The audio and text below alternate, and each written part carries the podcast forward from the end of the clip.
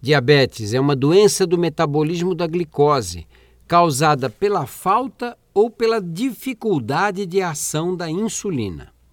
A insulina é um hormônio produzido pelo pâncreas, cuja função é quebrar as moléculas de glicose absorvida através da digestão, para que as células possam assimilá-las e produzir energia.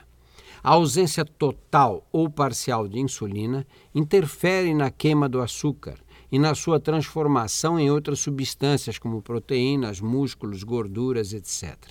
Na verdade, o diabetes não é uma doença única, mas um conjunto de doenças com uma característica em comum: aumento da concentração de glicose no sangue.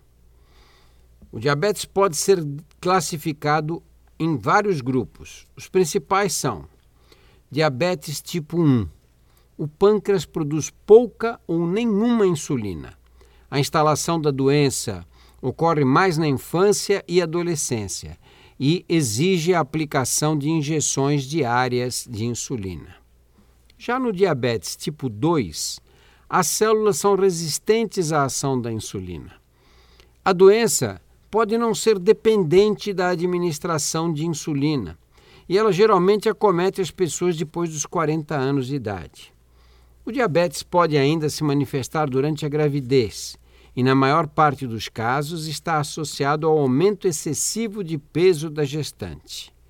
Pode também estar associado a outras patologias, como as pancreatites alcoólicas.